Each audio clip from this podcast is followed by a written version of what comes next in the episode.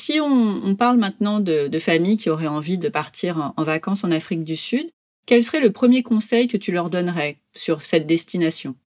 Bah, avant de donner mon premier conseil, d'abord dire que c'est vraiment une super idée parce que c'est pour moi la destination famille. Mais c'est vrai, c'est vraiment. D'abord, je te disais bien, euh, c'est un pays hyper kids friendly, donc euh, les, enfants sont les enfants Mais pour les familles, ce qu'il faut se rendre compte aussi, il y a vraiment des énormes avantages. Il n'y a pas de décalage horaire, ce qui est quand même important. Il y a une heure en hiver, donc c'est rien du tout, quoi.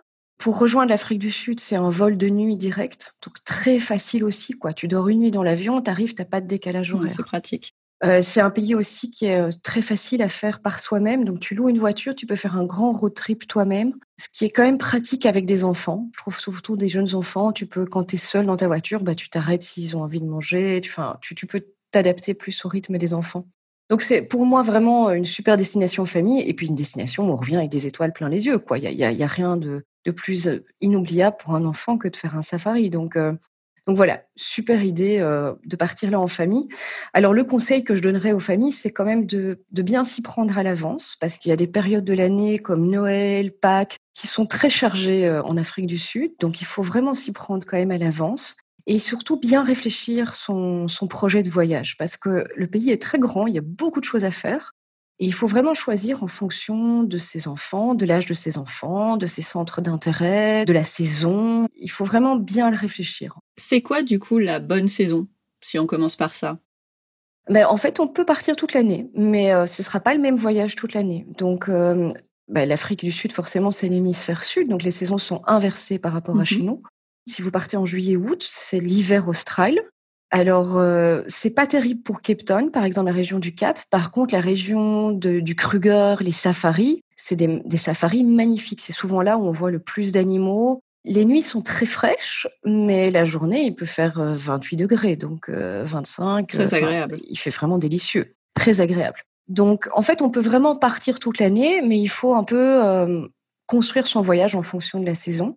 Juillet-août, l'avantage aussi, c'est que c'est la saison des baleines, donc c'est magnifique pour voir ça. Par contre, si vous partez par exemple à Noël, eh ben, là, la région du Cap, c'est absolument somptueux, c'est le plein été, enfin, c'est magnifique. Donc, on peut franchement partir toute l'année. Moi, j'aime bien les mi-saisons. J'aime bien euh, octobre euh, ou Pâques. C'est des, des, bons moments pour partir aussi. Et quels sont pour toi, finalement, par saison ou quelle que soit la saison, les incontournables, ce qu'il faut vraiment pas louper, et particulièrement pour un premier voyage alors franchement, la liste est longue.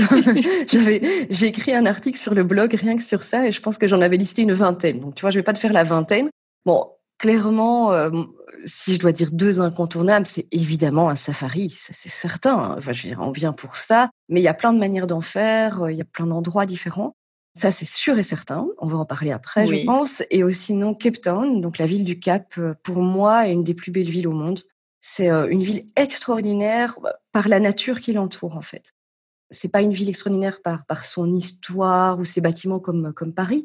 C'est vraiment la nature. Cette ville est englobée dans la nature. Tout autour, c'est il y a un cercle de montagnes autour du Cap mmh et la ville donne sur l'océan. Et puis c'est vraiment la pointe de l'Afrique. Donc c'est, enfin, c'est vraiment magique. Il y a une lumière très particulière qui est, qui est vraiment magnifique. Et il y a cette ambiance un peu surfeur, un peu détendue. Enfin, voilà, c'est une super ville.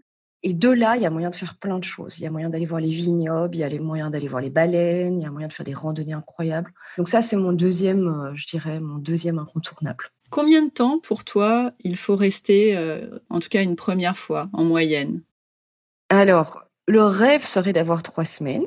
Euh, ça, si tu fais un voyage de dingue. Après, la plupart des gens ont deux semaines et franchement, tu fais déjà un voyage magnifique en deux semaines. Il faut faire des choix évidemment, euh, parce que le pays est vraiment très grand. Mais de toute façon, même avec trois semaines, il faut faire le choix. Donc voilà. Mais après, euh, tout est possible. Sur mon blog, j'ai justement euh, écrit trois articles avec des idées chaque fois d'itinéraires, cinq itinéraires pour trois semaines à un mois en Afrique du Sud, cinq itinéraires pour deux semaines et cinq itinéraires pour huit à dix jours. C'est parfait. Pour essayer, tu vois, de rentabiliser un peu le temps et pour donner des idées d'itinéraires. Et donc, euh, franchement, tout est possible, mais deux semaines, c'est vraiment top. Tu l'as dit tout à l'heure, on peut très bien le faire par ses propres moyens. Même sur une première fois, euh, tu penses qu'on peut s'en sortir sans agence? Il y a deux choses. Il y a sans agence et puis par ses propres moyens sur place en roulant avec sa voiture et tout ça. Donc, euh, d'abord, Au niveau moyen de transport, c'est vraiment un pays que tu fais en road trip toi-même. Donc tu loues une voiture. Parfois, tu dois prendre un avion interne si tu veux rejoindre une autre région du pays parce que c'est vraiment grand. Mais c'est vraiment un pays facile.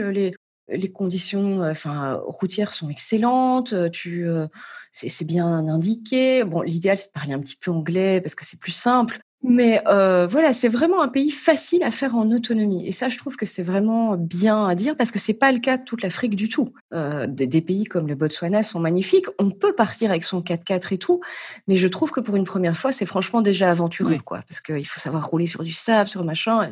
En Afrique du Sud, c'est pas c'est pas le cas. Donc c'est vraiment facile à faire en autonomie. Après la question de l'agence que tu posais, euh, bah, en Afrique du Sud, tu peux réserver toi-même, il n'y a aucun problème, comme la plupart des pays en fait, hein, si tu es un peu débrouillard que tu aimes ça.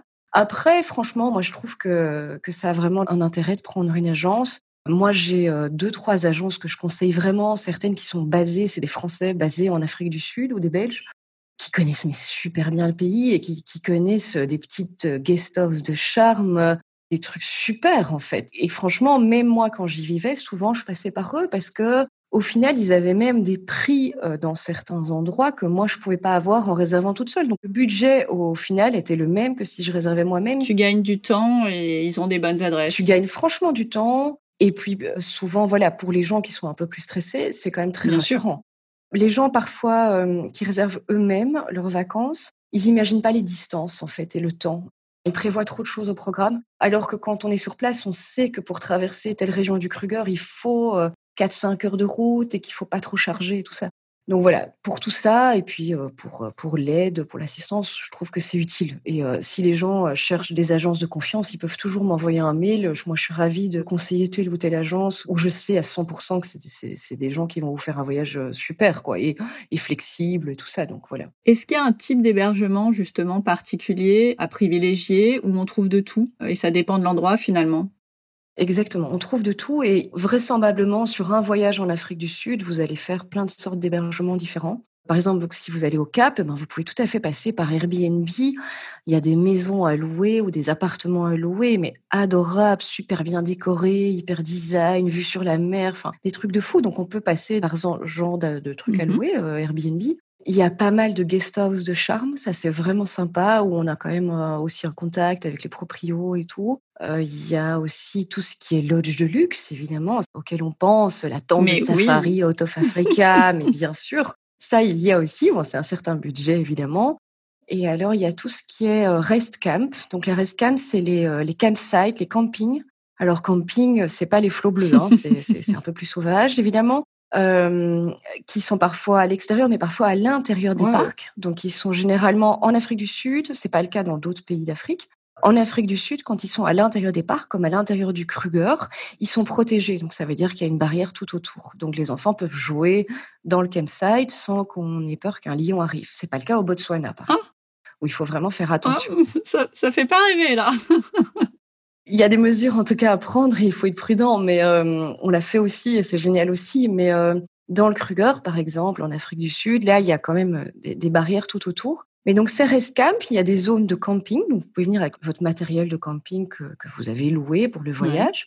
Il y a très souvent des bungalows, des cottages à louer ou parfois même des tentes à louer. Ce qu'on appelle du self-catering, ça veut dire c'est juste le logement seul, vous amenez votre nourriture. Généralement, sur sur l'endroit du, du campsite, il y a un petit restaurant, souvent même un, une mini-épicerie, euh, des choses comme ça, quelques services qui sont proposés. Et ça, c'est vraiment la manière dont les Sud-Africains voyagent. Il y en a partout, dans tous les parcs. C'est très raisonnable comme budget.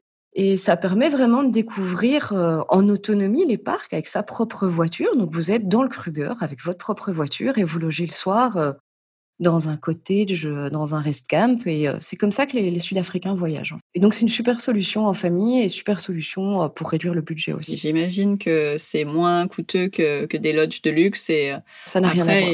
En faisant des, des compromis, tu peux réussir à faire, voilà. Tester les deux, quoi. C'est ça qui est sympa.